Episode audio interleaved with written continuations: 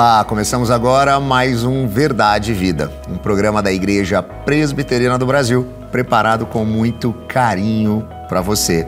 Nosso programa de hoje tem como tema o poder através da oração. Daqui a pouquinho você vai poder ouvir essa mensagem com o reverendo Hernandes Dias Lopes.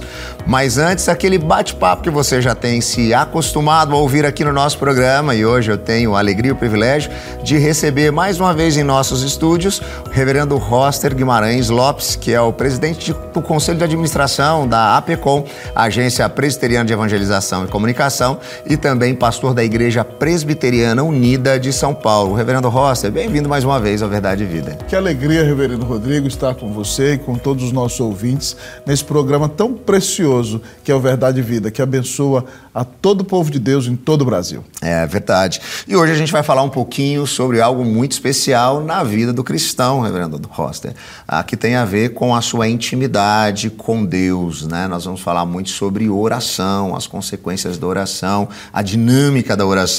E a minha primeira pergunta já caminha nesse sentido: ah, por que, que a oração é tão importante na vida do cristão? Uau! A oração é importante na vida do cristão, Reverendo Rodrigo, porque ela é uma maneira pela qual nós nos relacionamos com Deus. Né? A oração é um meio de graça. Deus estabeleceu a oração para que nós nos humilhemos e tenhamos comunhão com Ele, para que expressemos a nossa dependência. Por meio da oração, nós adoramos a Deus, por meio da oração, nós pedimos perdão pelos nossos pecados. Por meio da oração, nós apresentamos nossas necessidades a Deus. Por meio da oração, nós intercedemos por nossos irmãos e colocamos a obra do Senhor diante da presença dele, clamando a sua bênção. Então a oração é essencial porque ela nos leva a um relacionamento com Deus. Eu gosto de uma frase do Dr. James Houston que eu li num livro dele. Ele é um grande teólogo e ele dizia que se sentia muito triste porque não conseguia ter um grande desempenho na oração.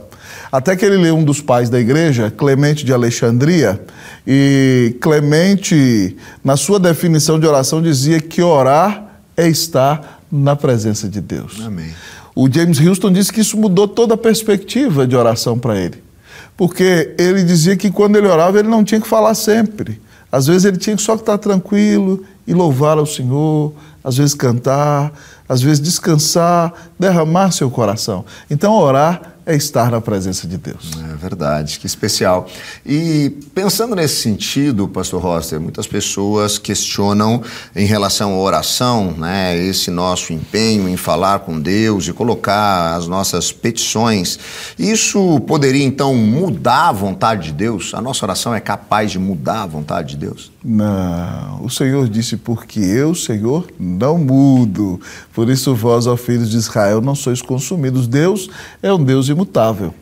O que acontece é que Deus resolve é, dar-nos algumas das bênçãos que ele planejou antes da fundação do mundo por meio da oração. Então nós oramos porque Deus já planejou que certas bênçãos alcançariam a nossa vida quando nós orássemos. Deus, na sua essência, não muda em nada.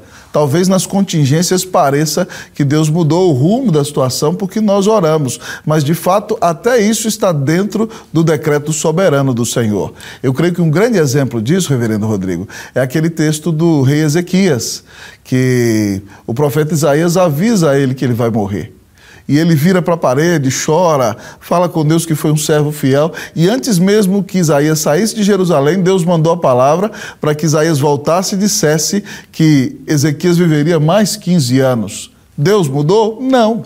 Deus simplesmente resolveu dar uma bênção como resposta à oração mais informações sobre o que ia acontecer, né? É. Ah, e se Deus não muda, então, Reverendo Rosa, qual então é o, o, real sentido da oração? Por que, que nós, de fato, devemos ah, ter essa prática no nosso dia a dia? Essa sua pergunta me lembra o tema de um livro do Reverendo Douglas Kelly. Se Deus já sabe por que orar, né? Se Deus já sabe por que orar, por que nós oramos? Primeiramente, nós oramos porque Deus manda. Né? Ele manda várias vezes: buscar primeiro o reino de Deus e a sua justiça, e as outras coisas vos serão acrescentadas. A Bíblia nos manda clamar, pedir, dar-se-vos-á, buscar e achareis, bater e abrir-se-vos-á. Então, inúmeras vezes a Escritura nos ensina a orar. Deus nos manda orar. Mas, segundo lugar, nós oramos porque nós dependemos de Deus. Nós expressamos a nossa fragilidade diante de Deus quando nós oramos. Reconhecemos a nossa pequenez e que somos totalmente dependentes do Senhor. Mas nós oramos porque nós queremos também exaltar e glorificar o nosso Deus. E porque nós confiamos nas suas promessas. Há promessas que Deus nos mostra e nos diz que vai responder por meio da oração. Então, nós oramos porque Deus manda, porque somos dependentes, porque queremos receber as bênçãos que Ele prometeu nos dar através da oração. É por isso que nós oramos. Jesus fala muito sobre oração, né, Pastor Roster? E ele traz algumas orientações aos seus discípulos que também chegam até nós, né? Elas nos ajudam a lidar com a oração. Ah, quais seriam algumas orientações a partir do próprio Mestre Jesus ah, sobre oração que é importante a gente talvez esclarecer ou relembrar aqueles que estão nos assistindo? Uau! Por exemplo, lá em Mateus capítulo 6, reverendo Rodrigo, Jesus diz que quando nós orássemos, nós não deveríamos fazer da oração uma propaganda da nossa espiritualidade. Mas ele diz que nós deveríamos entrar no nosso quarto, fechar a porta e orar ao Pai que nos vê em secreto. E o Pai que nos vê em secreto nos recompensaria em público. Isso significa então que nós devemos ter momentos de intimidade pessoal com o Senhor. Algumas pessoas leem esse texto e acham que você nunca deve fazer orações públicas. A Bíblia não diz isso. A Bíblia está dizendo que o lugar de exercer a nossa espiritualidade com intensidade é no nosso relacionamento íntimo com o Senhor. Nós não oramos para aparecer. Nós oramos para buscar a face do Senhor, para ter comunhão íntima com Ele e para expressar o quanto dependemos dele. Então, primeira diretriz do Senhor Jesus é ora em secreto. Busque a intimidade com Deus em secreto. Não ore para aparecer, não ore para buscar glória para si. Mas depois, logo no mesmo capítulo, o Senhor nos ensina a oração chamada de Pai Nosso. A oração que ele nos ensinou, que muita gente acha que é uma reza, mas na prática é um manual de oração. E o Senhor continua nos ensinando a orar, dizendo que para orar nós temos que reconhecer quem Deus é. Pai Nosso. Ele é Pai. Mas não é só meu pai, ele é nosso pai. Nós fazemos parte de uma família e nós o exaltamos. Ele é nosso pai, mas não o tratamos com desrespeito porque ele está nos céus. Ele está acima de todos, ele é o Deus Altíssimo. Então, para orar em primeiro lugar, você precisa conhecer a Deus. Depois disso, você tem que colocar as prioridades de Deus em primeiro lugar. Porque aquela oração maravilhosa diz: Pai nosso que estás nos céus, santificado seja o teu nome, venha o teu reino, seja feita a tua vontade, assim na terra como nos céus. Essas são as prioridades de Deus. A santificação, a glória do seu nome, a manifestação do seu reino na terra pela pregação do evangelho, pela salvação de almas e a obediência à sua palavra. Somente depois disso Jesus nos ensina a orar por nós. Depois de, ele diz: O pão nosso de cada dia nos dai hoje. Perdoa as nossas dívidas, assim como nós perdoamos aos nossos devedores. E não nos deixes cair em tentação, mas livra-nos do mal, pois teu é o reino, o poder e a glória para sempre. Amém. Jesus ora pelo sustento, Jesus ora pelo perdão, Jesus ora por livramento do maligno e termina a oração glorificando a Deus. Eu creio que essas são diretrizes maravilhosas do Senhor Jesus para nós e ele termina no Sermão do Monte dizendo: Pedi, dá-se-vos-á, buscai e achareis, batei e abri-se-vos-á. Então, ore, meu irmão. Jesus manda, é uma bênção, não tem contraindicação nenhuma. Vamos falar de praticidade, né? Para quem talvez não tenha esse costume de ter uma vida de oração. E, e eu tenho muitas pessoas que chegam e me procuram, Pastor Rossi, ah, pastor, eu gostaria uh, de aprender a orar, ou de orar mais, ou eu tenho dificuldade dificuldade de ter uma vida de oração, ah, como que a gente pode, de forma prática, cultivar uma vida de oração no nosso cotidiano? Uau! Pastor Rodrigo, primeiro, primeiro lugar, para quem tem dificuldade, eu acho que a organização é uma ideia excelente. É, eu, por exemplo, acredito que é bom orar de manhã, porque de manhã você levanta. A Bíblia não diz que tem que ser só de manhã, você pode orar qualquer hora do dia. Eu estou te dando um testemunho meu. Mas quando você levanta de manhã, você faz de Deus a sua primeira prioridade. Então você lê a sua Bíblia, você pode cantar e você apresenta a sua oração ao Senhor. E aí você tem um momento íntimo de comunhão com, com, o Senhor. Isso não significa que você não vai orar durante todo o dia, mas é importante você separar um momento, talvez ali, um primeiro momento do seu dia, eu não sei quanto tempo você dispõe, talvez meia hora ou 20 minutos para ler a Bíblia, 20 minutos para orar, e ali você começa a louvar a Deus e ter um tempo de comunhão íntima com o Senhor. Mas se no decorrer do dia você pode parar na hora do almoço e fazer mais uma oração, ore a Deus. E depois, então, no fim do dia também ore a Deus. Oração não pode ser uma mera regra. Oração tem que ser a atmosfera da vida do cristão. Mas como em tudo na vida nós temos momentos particulares, também é necessário é, fazê-lo durante alguns momentos públicos. Então você ora sozinho com o Senhor, mas você vai na reunião de oração na igreja, você ora com seus amigos. A oração tem que ser o estilo de vida do cristão. É verdade. E oração é isso, né? Não é aquela ferramenta que nós temos para convencer Deus a fazer as coisas do nosso jeito, à nossa maneira, até porque isso seria muito complicado, uma vez que o nosso coração é tão enganoso que nós nem sequer sabemos aquilo que é melhor para nós. Mas a oração é um instrumento que Deus usa para mudar o nosso coração, para que o nosso coração possa estar efetivamente alinhado com a vontade dele. E a vontade de Deus, essa sim, é boa, perfeita e agradável, o melhor lugar para se estar. Então, quando nós cultivamos a nossa vida de oração, ganhamos intimidade com Deus, temos também sensibilidade para perceber aquilo que Ele está fazendo na nossa vida, na nossa história, aquilo que Ele faz em nós e aquilo que Ele há de fazer através de nós. Não sai daí. Daqui a pouquinho nós teremos a mensagem com o reverendo Hernandes Dias Lopes nessa temática o poder através da oração. Aqui no nosso programa Verdade e Vida, como eu sempre digo, preparado com muita alegria, com muito zelo, com muito cuidado e com muito carinho para você. Que Deus possa te abençoar, abençoar o seu dia, a sua vida, a sua família por meio das verdades do Evangelho. A gente volta em instantes.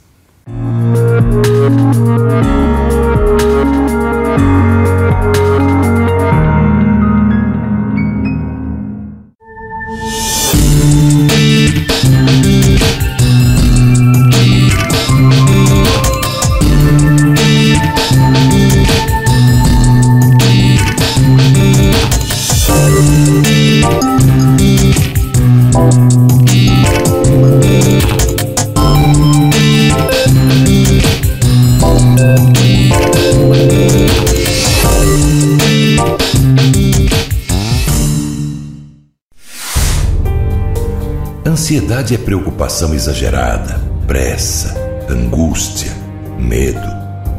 Ansiedade rouba sua alegria, tira sua paz, seu brilho, consome pouco a pouco a sua vida.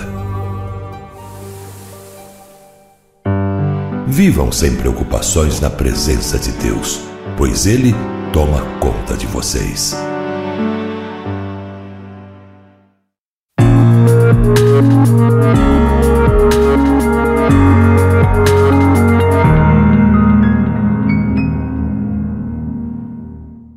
Que privilégio compartilhar com você neste momento a preciosa palavra de Deus para tratar de um assunto da mais alta importância para sua, para minha, para nossa vida. O poder através da oração. Eu vou basear esta mensagem em Tiago, capítulo 5, verso 16. Vamos ouvir a leitura deste texto. Confessai, pois, os vossos pecados uns aos outros e orai uns pelos outros para serdes curados. Muito pode, por sua eficácia, a súplica do justo. Charles Haddon Spurgeon, príncipe dos pregadores do século XIX, disse que quando Deus está para fazer uma grande obra na terra, primeiro ele desperta o seu povo para orar. Deus sendo soberano, tendo o controle da história em suas mãos, tendo as rédeas da história em suas mãos, ele resolveu, na sua soberania, agir por intermédio da oração do seu povo. A oração não tem poder. A oração aciona o braço do Deus Todo-Poderoso. Oração é para gente fraca, como você e eu. Mas podemos recorrer pela oração ao Deus vivo, àquele que tem poder de interferir nos acontecimentos, de virar a mesa da história, de mudar o placar do jogo. A oração, na verdade, é a força mais poderosa da terra, mais poderosa do que um exército. Porque a oração aciona o braço do Todo-Poderoso Deus. A oração conecta a fraqueza humana à onipotência divina. A oração conecta o altar da terra com o trono do céu. Quando você ora, as orações dos santos, diz a Bíblia, sobem como incenso à presença de Deus, vai ao trono de Deus e, em resposta, as intervenções soberanas de Deus na história acontecem em resposta às orações. Tiago chega a dizer nesta obra, nesta epístola, no capítulo 4, nada tendes porque nada pedis. O próprio Senhor Jesus Cristo ensinou: Pedi, dar-se-vos-á, buscai e achareis, batei e abrir-se-vos-á, porque todo o que pede recebe, todo o que busca encontra, todo o que bate, abrir-se-lhe-á.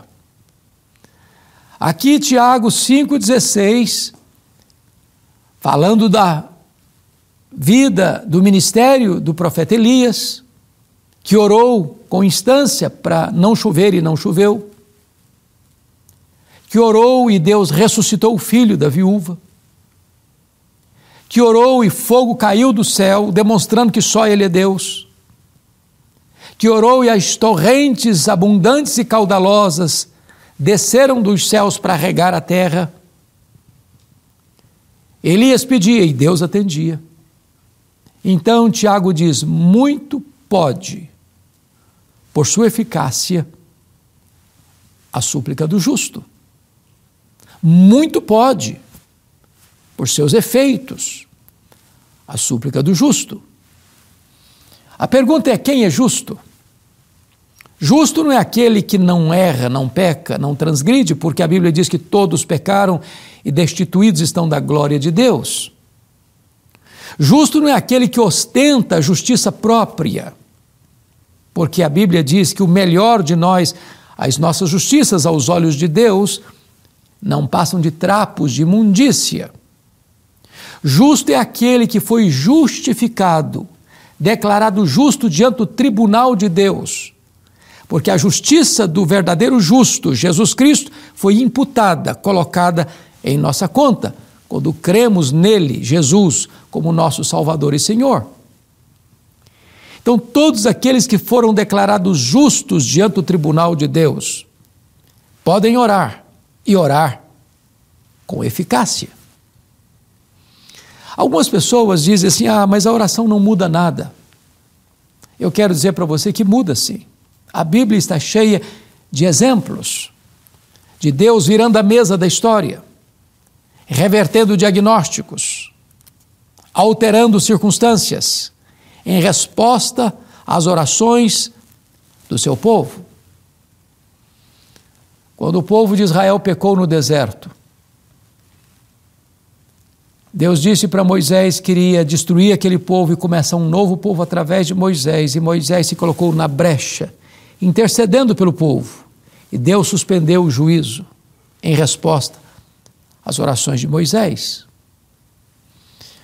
Quando os anjos de Deus foram a Sodoma para exercer o juízo divino sobre aquela cidade promíscua e violenta. Abraão se colocou na brecha. E diz a Bíblia que, lembrando-se Deus de Abraão, tirou Ló de Sodoma.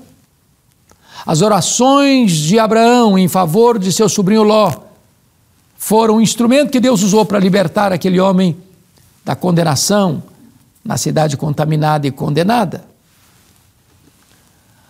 A Bíblia fala de Ana, estéril, que chorava, orava e jejuava diante de Deus, até que o Senhor ouviu a sua voz e fez do seu ventre, que era um deserto, um pomar frutuoso. E ela concebeu e deu à luz a Samuel, que tornou-se o maior juiz de Israel. Depois disso, ainda teve outros filhos. A Bíblia fala de Jerusalém sitiada por um poderoso exército assírio, que afrontosamente disse para o rei Ezequias que nenhum Deus podia livrá-lo das suas mãos. Ezequias orou. E a Bíblia diz que Deus escala um único anjo que mata 185 mil soldados ao redor de Jerusalém, na iminência de atacar Jerusalém. E Deus não só cura o rei Ezequias da sua enfermidade mortal, mas liberta Jerusalém de uma invasão militar, em resposta à oração.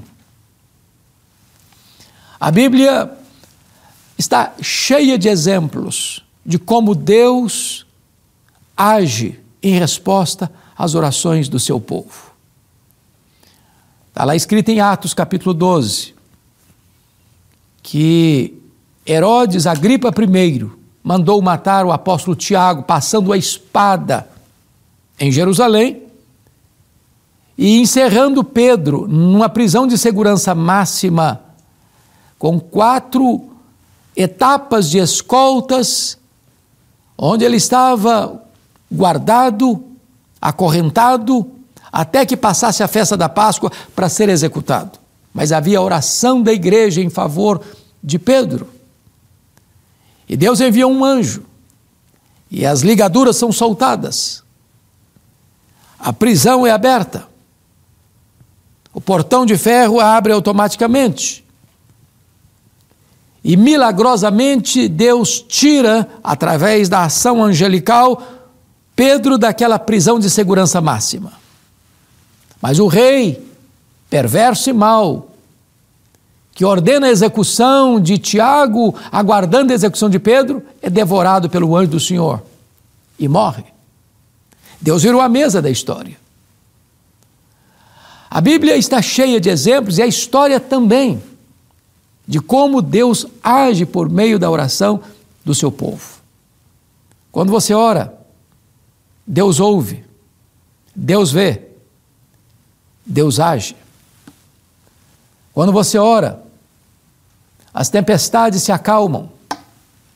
Quando você ora, Deus é poderoso para reverter os diagnósticos mais sombrios e trazer cura. Quando você ora, as lutas mais agudas da vida são sanadas, os nós mais apertados são desatados.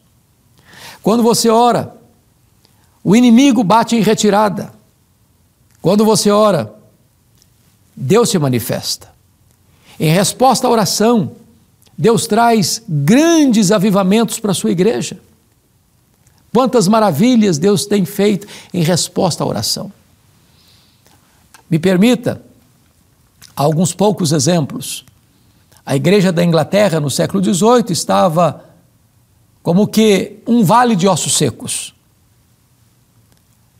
As igrejas estavam vazias. Uma onda de ateísmo varreu a Inglaterra como fruto do iluminismo. Até que alguns jovens universitários da Universidade de Oxford começaram a orar por reavivamento. João Wesley, George Whitfield. E na madrugada de 31 de dezembro de 1739, às três horas da madrugada, Deus derramou o seu espírito sobre aqueles jovens e as igrejas se encheram de pessoas famintas de Deus. Nas praças as pessoas se acotovelavam, disputando um espaço para ouvir a palavra de Deus. E Deus restaurou a sua igreja. E Deus salvou centenas de milhares de pessoas como fruto da oração daqueles jovens. Eu tive a bênção de visitar a igreja coreana, que experimenta um grande avivamento em 1907. E até hoje, muitas igrejas, talvez a maioria das igrejas, têm reuniões diárias, pela manhã, pela madrugada. E ainda hoje nós vemos o soprar de Deus, o mover de Deus naquela nação. Igrejas fortes, pujantes, vivas, missionárias, em resposta à oração.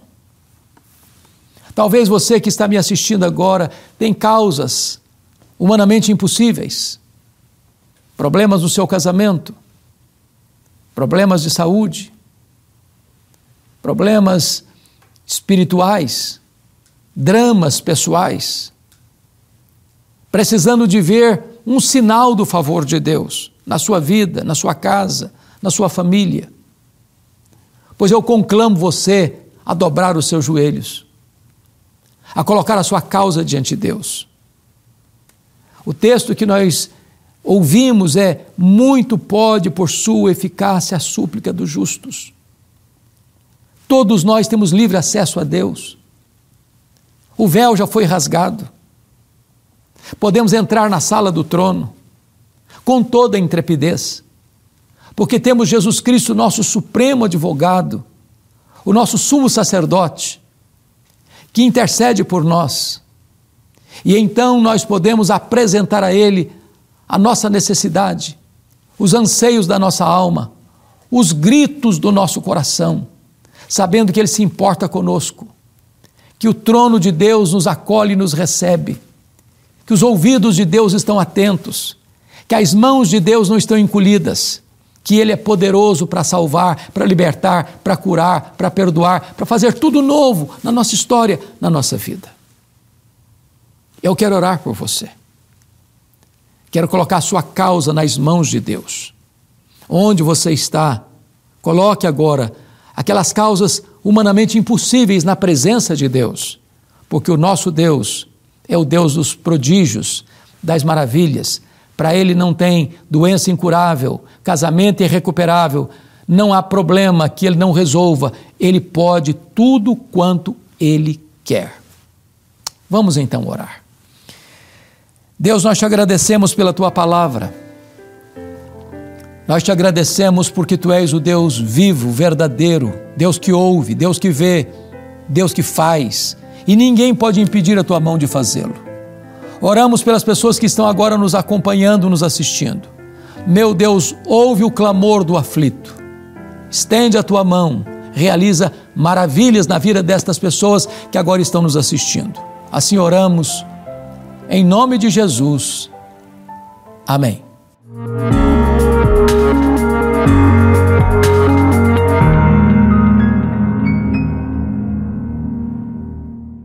E chegamos ao final de mais um Verdade e Vida, programa da Igreja Presbiteriana do Brasil.